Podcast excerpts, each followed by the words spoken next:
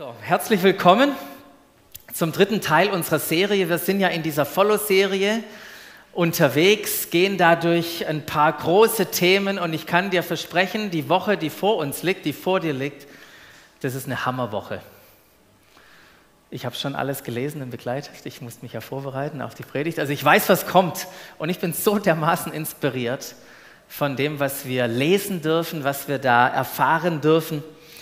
Und ähm, ich, ich erwarte wirklich und ich bete, dass diese Woche etwas mit der Tiefe deiner Jesus-Beziehung macht. Dass du tiefer kommst in dieser Beziehung mit ihm. Und wir haben das schon ganz am Anfang auch gleich gesagt. Ähm, als Jünger von Jesus wollen wir nicht einfach nur etwas über Jesus wissen, sondern wir möchten ihm nachfolgen mit unserem ganzen Leben, mit allem, was wir sind und in allen Bereichen, die unser Leben ausmacht. Und wie sieht diese Nachfolge mit Jesus konkret aus? Was bedeutet es, wenn Leute darüber reden? Und vielleicht bist du heute hier und sagst vielleicht, na, ich folge Jesus noch gar nicht nach, ich habe die Entscheidung noch gar nicht getroffen. Du kannst dich zurücklehnen, einfach dir mal anhören, was wir, die wir entschieden haben, Jesus nachzufolgen, was für uns wichtig ist und was das für uns konkret bedeutet. Und ich hoffe, das macht dir Hunger und Lust, das auch mal mit Jesus zu probieren. Beim Nachfolgen, da geht es nicht so um mal einen Moment zu haben mit Jesus, sondern es geht um einen Lebensstil. Ein Lebensstil, der von Gewohnheiten geprägt ist. Und in unserer Follow-Serie, wie ich es gerade auch erwähnt habe, in diesen sechs Wochen schauen wir uns sechs Lebensgewohnheiten an, die unser, und das machen Gewohnheiten, die formen unser Leben und diese Lebensgewohnheiten, die schaffen Raum für das neue Leben, das wir als Nachfolger von Jesus geschenkt bekommen haben. Gewohnheiten, ja, Gewohnheiten sind ja so Automatismen. Die geschehen einfach, ohne dass wir da groß drüber nachdenken müssen, ohne dass wir viel oder enorme Energie da einsetzen müssen die entstehen einfach oder die, die, die passieren einfach und sie helfen uns unglaublich im Leben. Ich weiß nicht, ob du auch so einen, einen, einen wunderbaren Schlüssel hast mit so einem Hammer-Schlüsselanhänger. Ähm, das sind unsere Follow-Schlüsselanhänger, die erinnern mich jetzt jeden Tag mehrmals daran, in welcher Serie wir sind. Und ich weiß nicht, was du machst mit dem Schlüssel, wenn du heimkommst. Wir sind jetzt umgezogen, wir haben einen neuen Platz für unseren Schlüssel und die Gewohnheit ist es, den Schlüssel dorthin zu legen. Weil wo suchst du deinen Schlüssel, wenn du das Haus verlässt? Meistens an der Stelle, wo er eigentlich sein sollte, oder? Das Problem ist nur, wenn er da nicht ist. Was passiert dann? äh, wenn er plötzlich woanders liegt, dann sind wir plötzlich ähm, am Suchen. Ja, weil wir müssen dringend gehen. Und dann sind wir irritiert. Wo ist jetzt dieser Schlüssel? Schatz, hast du meinen Schlüssel weggelegt? Nee, nee, ich habe ihn nur nicht hingelegt. Das ist meistens. Also ihr seht, ähm, so gew einfache Gewohnheiten, das ist ja nur ein Bild für die Gewohnheiten oder die Gewohnheit, um die wir jetzt gleich reden wollen, aber wir, wenn wir die Gewohnheit nicht haben, hey Leute, es kann frustrieren, es kann irritieren, es nervt, aber wenn ich die Gewohnheit etabliert habe, dann, äh, dann, wie sagt es Jesus mal, dann wandle ich nicht in der Finsternis umher, sondern ich habe das Licht des Lebens, genau, also das zum Schlüssel.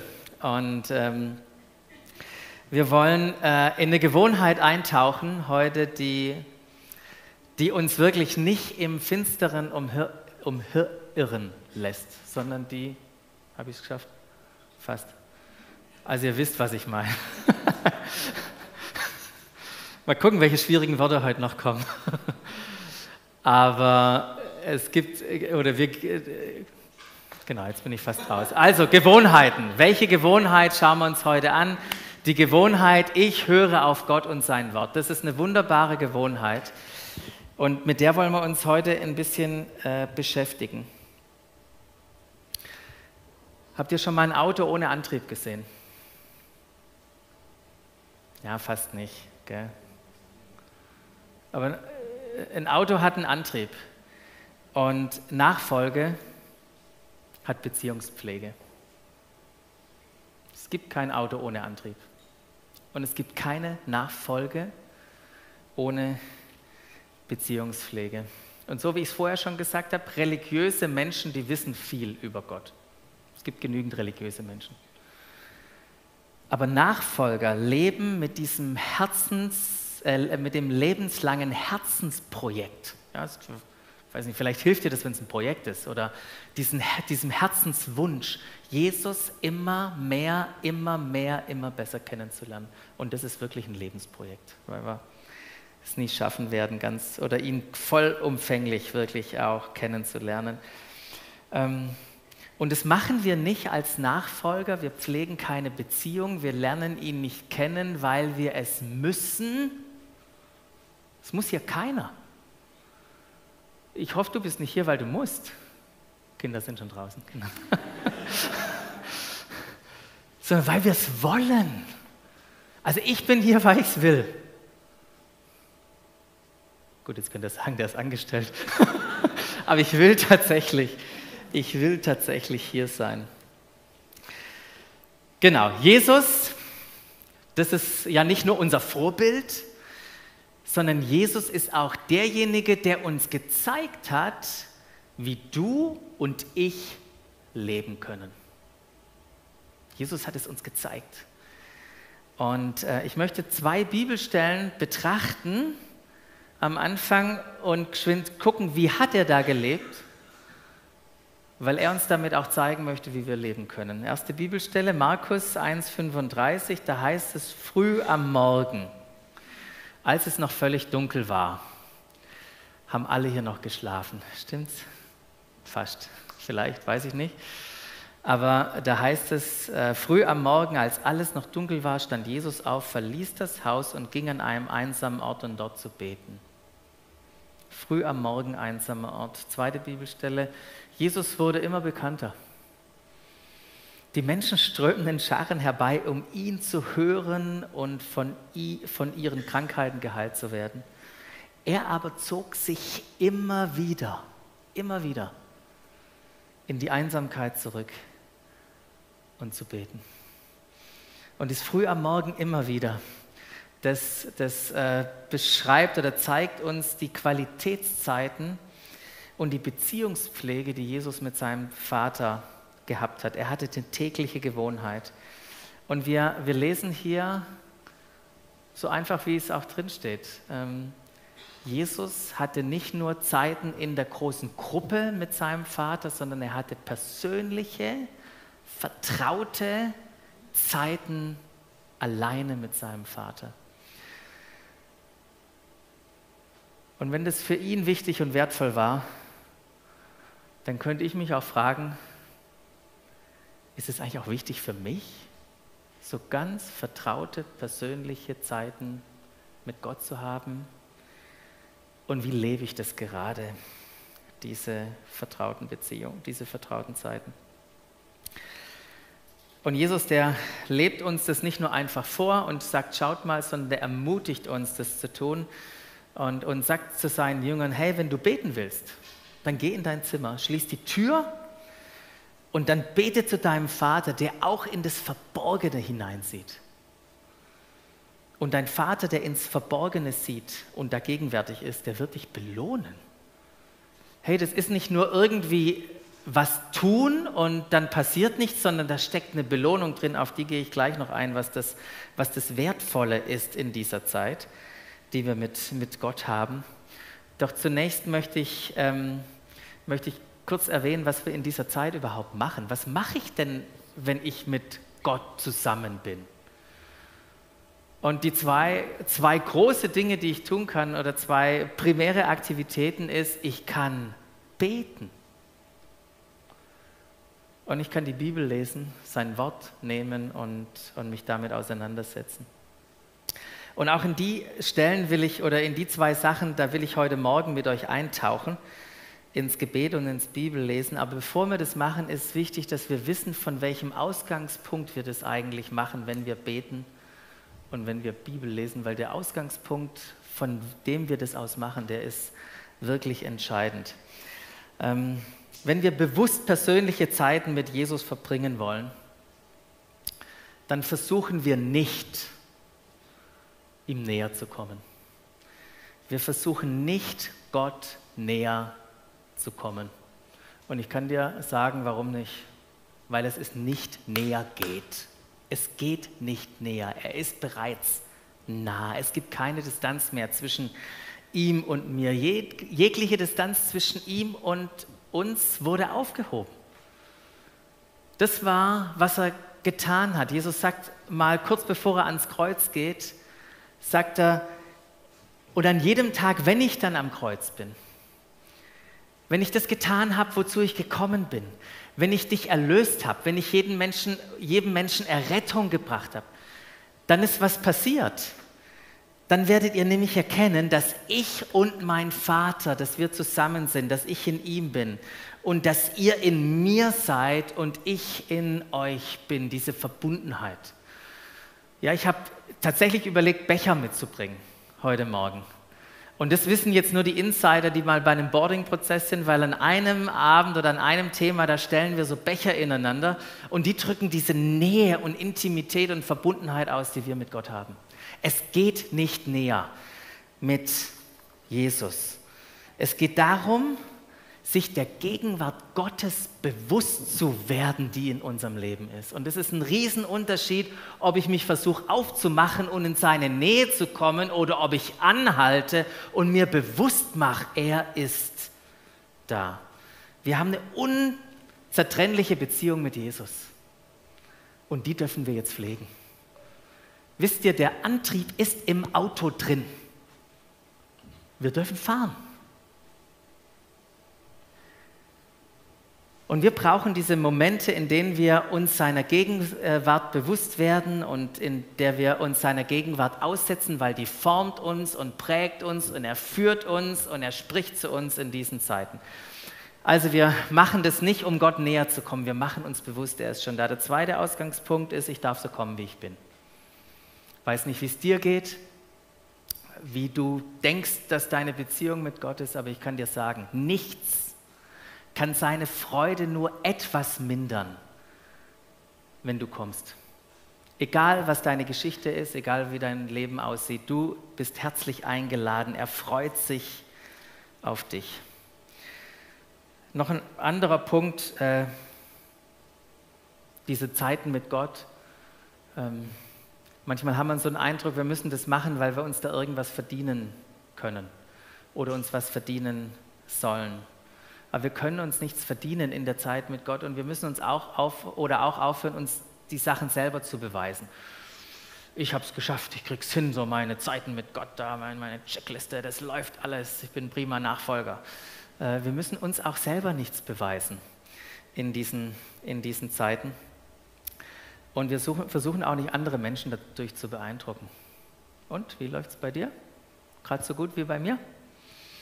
Ähm, oder zeigen, wie wir so toll die Zeit mit Gott haben. Also das nur als Ausgangspunkt. Die Zeit mit Jesus, die hat einfach einen unglaublichen Wert für uns. Hat einfach einen unglaublichen Wert für uns. Und weil sie so einen unglaublichen Wert für uns hat, deshalb machen wir das. Sonst würden wir ja nicht machen, oder? Und die Belohnung oder das, was da für ein Wert drinsteckt, ist tatsächlich in dieser Beziehung, in dieser vertrauten Beziehung mit ihm, weil wir in dieser Beziehung, wenn wir mit ihm zusammen sind, dann entdecken wir das Leben. Warum? Weil er das Leben ist. Unglaublich. Äh, un unglaubliches Leben finden wir ähm, bei ihm. Und, und möchte jemand irgendwie auf das Leben verzichten? Möchtest du irgendwo sein, wo es langweilig und kaputt und tot ist? Nee, wir wollen alle das Leben, das Leben haben. Es ist wie, wie Sauerstoff, nach dem wir uns, uns sehnen, den wir brauchen für uns. Ja, Sauerstoff ist um uns. Vielleicht hast du heute Morgen noch gar nicht so bewusst gemerkt, aber tatsächlich Sauerstoff ist um uns und wir sind eingeladen, einzuatmen, dass der Sauerstoff an jede Stelle in unseren Körper kommen kann.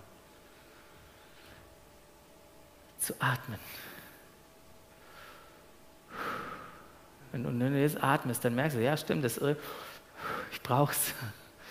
Ich brauche es und es ist da. Ich werde mir dem bewusst, dem Sauerstoff um mich rum und ich mache mir es zu einer Gewohnheit zu atmen.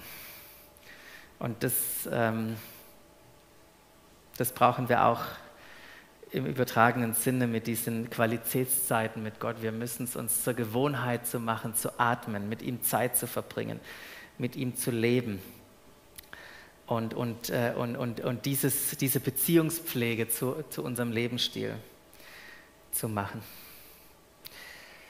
Genau, ich habe gesagt, zwei Dinge helfen uns oder können wir in dieser Beziehung, die wir mit Gott haben, tun. Das eine ist Gebet. So, wenn dich jetzt jemand äh, fragt, hier, du folgst doch Jesus nach, ich habe gehört, du betest, was, was ist denn das eigentlich, beten? Und es ist ganz einfach. Gebet ist ein Dialog mit der Trinität. So, ich dachte, ich schmeiße ein Fachwort rein heute, aber ihr wisst, was das ist. Wir können mit Gott, dem Vater, mit Gott, dem Sohn, mit dem Heiligen Geist können wir reden. Es ist ein Dialog mit der Trinität. Und ein Dialog, habt ihr schon gemerkt, der geht in beide Richtungen. Muss ich mich immer wieder daran erinnern, weil ich bin so ein Vielredner. Bin ich so introvertiert, wenn ich mit Gott rede? Ähm, bin extrovertiert und sag ihm alles und dann müsste ich mal Klappe halten. Also es geht wirklich in beide Richtungen in diesem Dialog. Ähm, das Schöne ist, ich kann bei Gott ganz offen und authentisch sein. Ich kann sagen, hey, das sind meine Kämpfe, das sind meine Herausforderungen, das ist gerade wie ich, wie ich fühle, das ist meine Wertschätzung auch, das ist wie sehr ich dich liebe. Ich kann ihm wirklich alles sagen. Das ist cool an dieser Beziehung äh, mit Gott. Und wenn man mit ihm redet, wenn man mit jemandem redet, dann entdeckt man plötzlich, wer die Person ist. Dann, dann, dann lernt man ihn kennen. Er lernt mich kennen. Na gut, er kennt mich schon, aber ich lerne ihn kennen. Und das ist auch so eine fantastische Sache in dieser Zeit. Und merkt ihr das, wenn ihr mit Leuten redet? Ähm, ich habe einen, äh, einen Freund von mir, der kommt aus Bayern und wenn ich, also ich meine jetzt nicht einen das ist auch mein Freund aus Bayern, ja, genau hier. Aber ich habe nur einen Freund im Kopf, wenn ich mit dem zusammen bin, ich fange dann ein bisschen an, auch bayerisch zu reden, gell? Ähm, obwohl ich ja gar kein Bayer bin, aber es färbt irgendwie ab. Und wenn wir, wenn wir mit Gott zusammen sind, es färbt ab. Wir haben richtigen, das, das merkt man, wir waren da zusammen. Kennt ihr das? Ähm, äh, irgendwie die, die Kinder, die liegen eingekuschelt in ihrer Decke und dann wachen sie morgens auf und da siehst du den, äh, den Abdruck der Decke auf dem Gesicht. So ist es auch, wenn wir Zeiten mit Gott verbringen. Wir sehen einen Abdruck von dieser Zeit. Es passiert was mit uns. Und ähm, das Spannende ist ja auch, dass die Jünger das Einzige, was sie Jesus gefragt haben, von all den Dingen, die er an unglaublichen Sachen getan hat, die einzige Sache, die sie ihn fragen, ob er ihnen das beibringen könnte, war, Herr, lehre uns beten. Nicht, helf uns mal, die Dämonen auszutreiben und wir würden gerne mal auf dem Wasser, naja, auf dem Wasser gehen, das war so, der Petrus hat es ja schon ein bisschen provozieren wollen, gell? Aber das war wirklich diese eine Sache, Herr, lehre uns beten beten. Und warum haben, sie das äh, warum haben sie das gefragt? Weil sie die Wirkung gesehen haben bei Jesus, die das Beten, diese Beziehungspflege, diese persönlichen Zeiten mit Gott, was sie mit, was sie mit Jesus gemacht haben. Und ich möchte euch damit reinnehmen, mal kurz in ein, in, in ein paar wenige Wirkungen, wo ich einfach gesagt habe, wow, das passiert mit Jesus, nachdem er Beziehungspflege mit seinem Vater ähm, gerade gestaltet oder gelebt hat. Was passiert mit Jesus? Das Erste, was mir aufgefallen ist, Jesus hatte eine unglaubliche Autorität, wenn es Umstände gab, die sich verändern sollten. Das war eine Wirkung. Ich meine, sein Freund Lazarus ist tot. Er kriegt es mit. Auf dem Weg schon hin redet er mit Gott, mit seinem Vater. Und als er dort ist, sagt er, hey, wir haben gesprochen. Ich weiß, dass du mich erhöhst. Ich weiß, was dein Plan jetzt ist. Und deshalb spreche ich in Autorität. Lazarus, komm raus. Aus der Beziehungspflege entsteht Autorität. Das Zweite, was ich entdeckt habe, fand ich auch spannend. Aus der Beziehungspflege entsteht Führung und Richtung.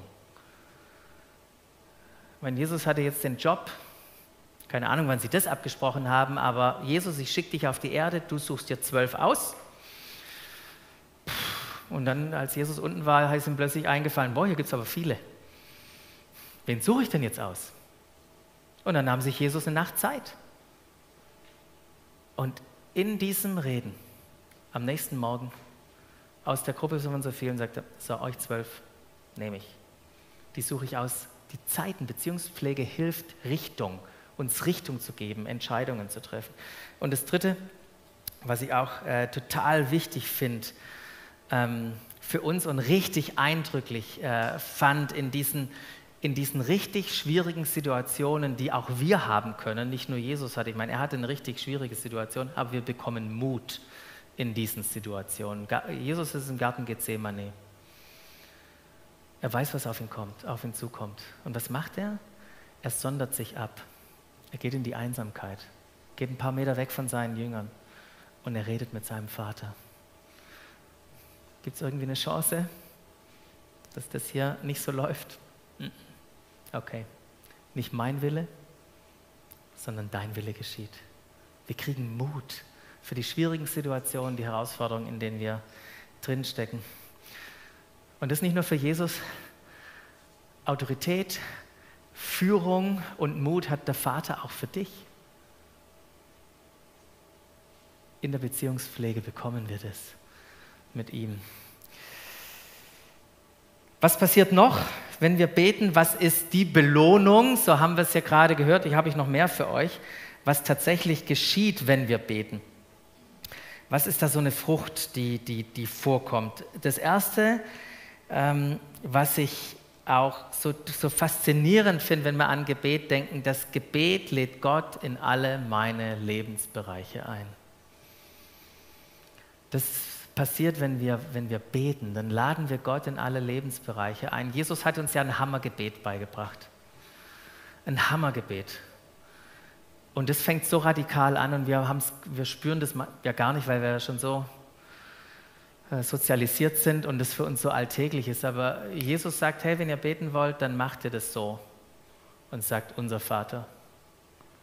Und alle, die ihn, ihn gehört haben in diesem Moment, dachten, was? Unser Vater, wie geht denn das? Weil so eine Distanz war zwischen Gott und den Menschen und Jesus hebt diese Distanz auf und sagt, du kannst ihn Vater nennen. Radikale Aussage. Und ähm, Und es zeichnet uns ein, ein, ein, Bild auch von einem Gott, der nicht irgendwie kühl und unbeteiligt und distanziert ist, sondern von einem Gott, der nah ist, ein Vater, der nahe ist. Und dann kennt ihr ja dieses wunderbare Gebet, gell? Dein Wille geschehe. Und, und wenn wir das beten, dann laden wir Gott in alle unsere Prioritäten, in alle unsere Lebensbereiche und sagen, okay, nicht mein Wille, sondern dein Wille geschehe. Dann geht es weiter und dann sagen wir, unser tägliches Brot gib uns heute oh, du bist mein Versorger, ich muss es nicht selber machen. Dann geht es noch weiter, vergib uns unsere Schuld und führe uns nicht in Versuchung. Herr, ich, ich, ich, ich möchte wachsen und ich, ich danke dir, dass du mich wachsen lässt und dass du mich da, mir dabei hilfst, reif zu werden. Ähm, und, und, ihr seht schon, dein Wille geschehe. Ähm, du bist mein Versorger. Ich, ich mache mich hilf mir zu wachsen, ich mache mich abhängig von dir. Ich lade dich in alle meine Bereiche ein. Das passiert, wenn wir, wenn wir beten. Das Zweite ist, äh, was passiert, wenn wir beten, ist, dass im Gebet eine Interaktion, ein Austausch stattfindet. Und das sind nicht nur Worte. So, ich gebe Jesus meine Worte und Jesus gibt mir seine Worte, sondern da passiert noch viel mehr, wenn wir uns einlassen auf Interaktion und Austausch. Jesus sagt mal, hey, alle, die ihr mühselig und beladen seid, kommt zu mir. Ich möchte euch die Last abnehmen. Ja, anstatt Last bekommt ihr eine Freiheit. Aber es ist nicht nur die Last, die wir abgeben können, es ist noch viel mehr. Paulus schreibt das mal in einem gigantischen Vers im Philipperbrief, möchte ich euch mit reinnehmen. Da heißt es in Philipper 4, 6, heißt es, macht euch um nichts Sorgen. Macht euch um nichts Sorgen. Was soll man sonst tun? Gesagt, Paulus hier, hey, wendet euch vielmehr in jeder Lage. Also auch nicht, wenn ihr euch Sorgen macht, sondern wirklich in jeder Lage könnt ihr das tun. Wendet euch vielmehr in jeder Lage mit Bitten und Flehen und voll Dankbarkeit an Gott und bringt eure Anliegen vor ihn. Wow, was für eine Einladung, oder? Stell dir mal vor, der sagt, das ist die Einladung von Gott. Alle Sorgen, alles, was dich beschäftigt, bring das vor mich. Und dann? Dann heißt es im Vers, dann wird der Friede Gottes, der weit über alles Verstehen hinausreicht, über euren Gedanken wachen und euch in eurem Innersten bewahren, euch, die ihr mit Jesus Christus so verbunden seid. Hey, das ist das, was wir bekommen. Wenn wir ihm die Sachen bringen, wenn wir ihm unsere Schwäche bringen, dann bekommen wir Stärke. Wenn wir ihm unsere Trauer bringen, dann bekommen wir Freude. Wenn wir ihm unsere Angst entgegenbringen, dann erhalten wir Frieden. Lüge können wir bei ihm abgeben und bekommen Wahrheit. Vielleicht ist Bitterkeit da. Hey, gib sie ihm ab. Es kommt Vergebung in, in die Situation. Ist da Verzweiflung in deinem Herzen? Du musst sie nicht rumtragen. Gib sie ihm. Du kriegst Hoffnung bei ihm.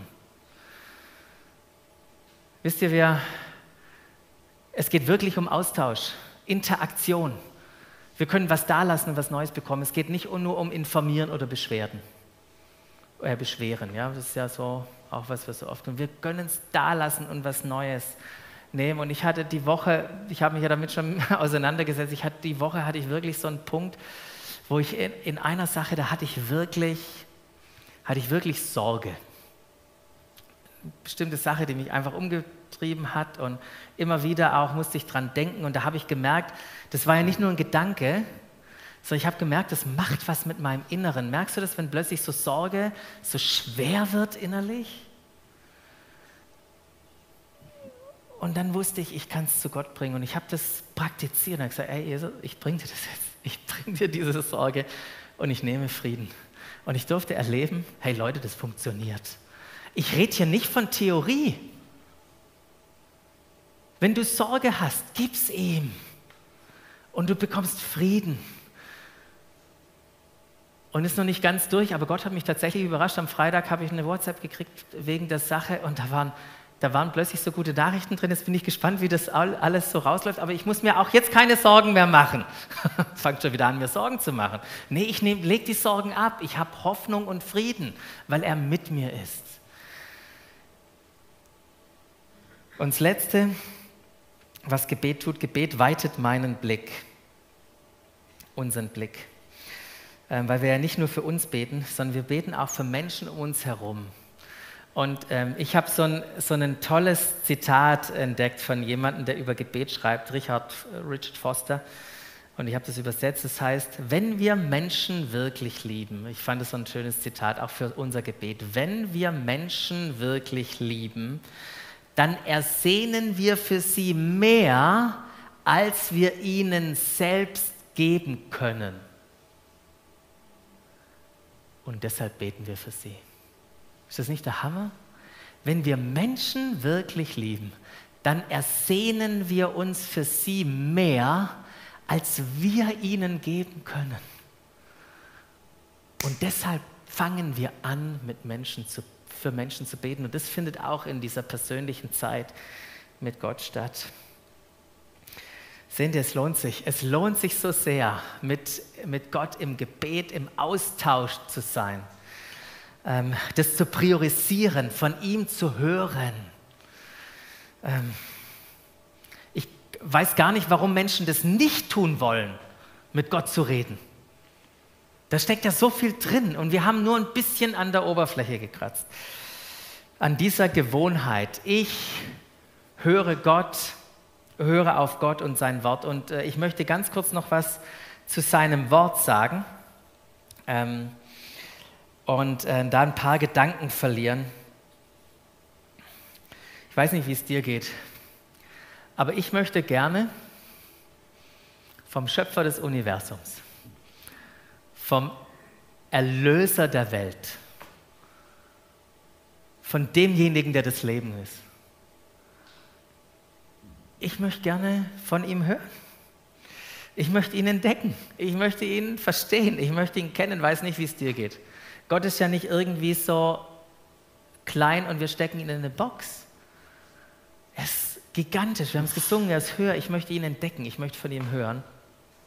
Und ich möchte, dass er mein, mein Denken, meine Gefühle, mein Handeln beeinflusst. Das ist, was ich von mir wünsche. Sein, seine Stimme, sein Reden, sein Wort soll die lautest, das Lauteste in meinem Leben sein. Und hier kommt das Wort Gottes ins Spiel.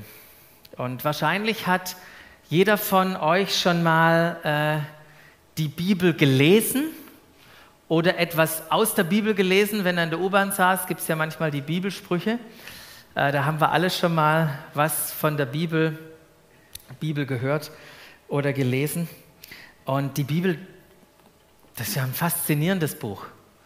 Ich meine, kein Buch wurde mehr gedruckt. Von keinem Buch gibt es mehrere Sprachen äh, übersetzt. Kein Buch ist weit verbreitet. Und wenn du wissen willst, wie viele Bücher es gibt und in welche Sprachen, da hinten ist die Silke, schafft bei der Deutschen Bibelgesellschaft Expertin für die Bibel. Äh, die kann euch Geschichten erzählen von diesem, von diesem wunderbaren Buch. Doch was ist diese Bibel hier für dich? Was ist sie für dich? Ein Geschichtsbuch, was da Gott alles gemacht hat in den letzten paar tausend Jahren? Vielleicht ist es auch eine Betriebsanleitung für dein christliches Leben. So macht man das. Ja, wenn man ein bisschen weiter hinten guckt, naja, je nachdem, wo man guckt, Altes Testament, Neues Testament, auch ein cooles Science-Fiction-Buch, oder? Mein, da geht es um die Zukunft, da wird mal, da gibt es ein bisschen Feuer unterm Hintern. Oder wie auch immer. Also so könnte man äh, das Buch auch lesen. Und es ist wichtig zu reflektieren, was wir da für eine, für eine Haltung haben zur Bibel. Mit welcher Motivation lesen wir denn? Mit welcher Motivation liest du denn die Bibel, falls du sie liest? Und wisst ihr, wenn wir die falsche Brille aufhaben, dann sehen wir entweder nicht scharf oder manchmal auch gar nichts und sehen nicht das, was wir eigentlich sehen sollten, wenn wir die Bibel lesen. Weil das, um was es geht in der Bibel, ist ja, dass Gott uns sein Wort schenkt. Aber er schenkt uns nicht einfach nur ein Buch. Er schenkt uns sein Wort. Jesus ist das Wort. Und das Wort wurde lebendig. Es war unter uns, wir konnten es anfassen. Und alles, was Jesus oder das Wort, Jesus, das Wort Gott wollte oder hat durch Jesus zu uns gesprochen. Mit seinem Leben. Mit dem, was er tat. Und das finden wir hier. Wir finden Jesus hier drin. Wir lesen also nicht die Bibel, um irgendwie nur uns mit dem Thema zu beschäftigen oder ähm, irgendwie eine Information rauszubekommen, sondern wir lesen die Bibel, um in eine Person einzutauchen, um jemanden kennenzulernen. Weil wisst ihr was? Jesus steckt auf jeder einzelnen Seite dieses Buchs. Und ich habe jetzt nur hauptsächlich das NT hier mit den Psalmen, aber im Alten Testament genauso. Und ich kann dir versprechen, um je mehr du eintauchst, umso faszinierender ist es, das zu lesen und du wirst immer mehr Jesus entdecken auf jeder Seite. Auf jeder Seite können wir ihn, ihn entdecken. Und weiß nicht, ob du so Situationen hast, wie ich das erleben darf, wenn ich mir wirklich Zeit nehme. Das ist halt der Schlüssel.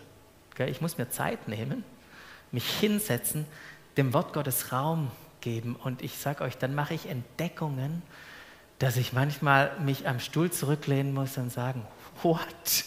Wow, was, was zeigst du mir gerade, Heiliger Geist, über Jesus? Was darf ich da entdecken? Was für gigantische Momente sind es. Ich darf das erleben.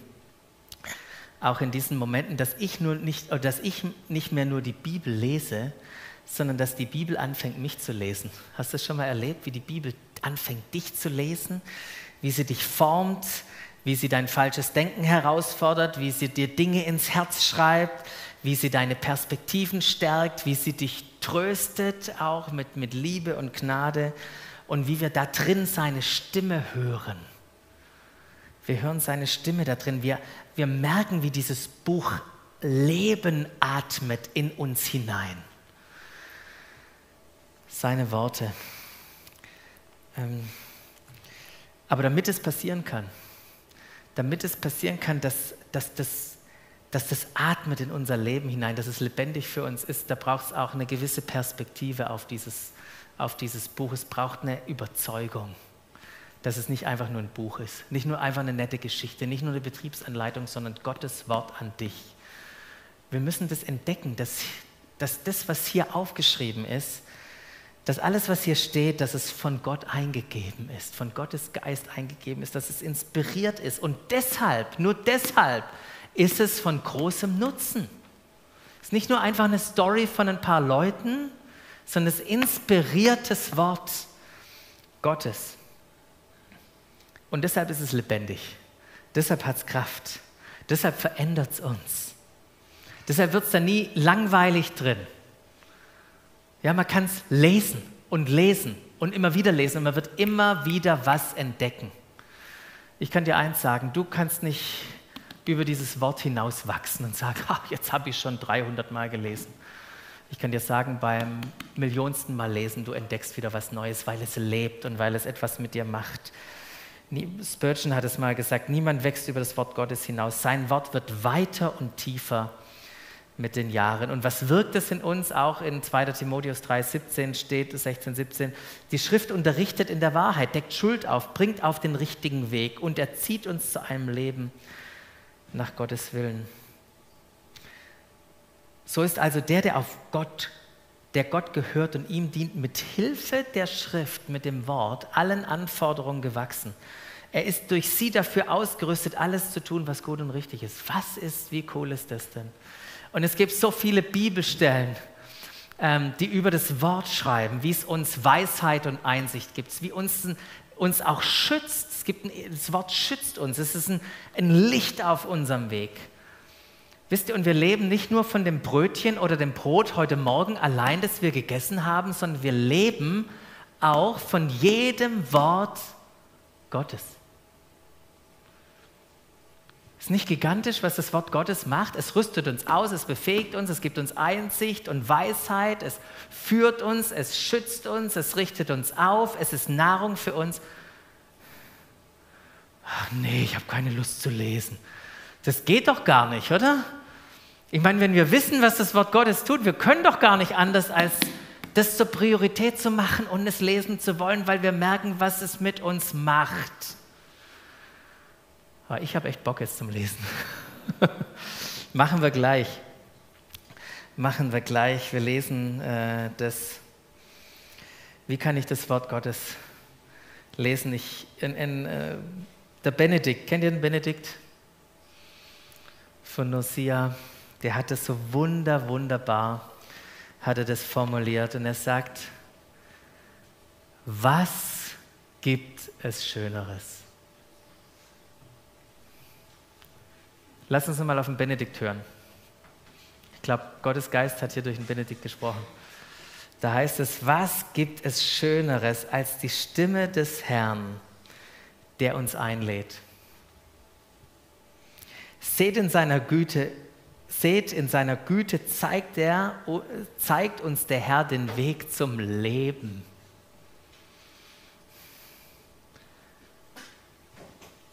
Öffne das Ohr deines Herzens.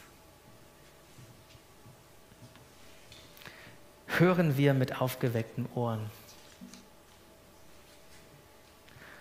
Darf ich das nochmal lesen? Ich glaube, dass es dass es Jesus gerade zu ganz vielen sagen möchte. Ich möchte zu dir sagen, was gibt es Schöneres als die Stimme des Herrn, der uns einlädt. Seht in seiner Güte, zeigt uns der Herr den Weg zum Leben. Öffne das Ohr deines Herzens. Öffne das Ohr deines Herzens. Hören wir mit aufgeweckten Ohren.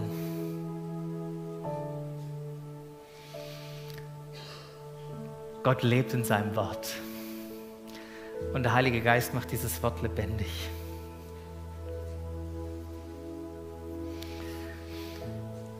Ich höre auf Gott und sein Wort. Das ist die Lebensgewohnheit, die wir umarmen dürfen, die wir uns zu eigen machen dürfen. Er hat uns das vorgelebt. Es ist nicht eine Checkliste, die wir abarbeiten müssen. Es ist nicht das schlechte Gewissen, was dich heute Morgen antreiben soll. Leg es auf die Seite. Sondern es ist Jesus, der da ist. Der hier steht. Und er sagt, egal mit welchem Wunsch du gekommen bist, mit überhaupt mit mir Zeit zu verbringen heute. Ich bin hier mit dem riesigen Wunsch, mit dir Zeit zu verbringen. Ich möchte von dir hören und ich möchte Dinge sagen. Ich möchte die Beziehung mit dir pflegen. Möchtest du das auch?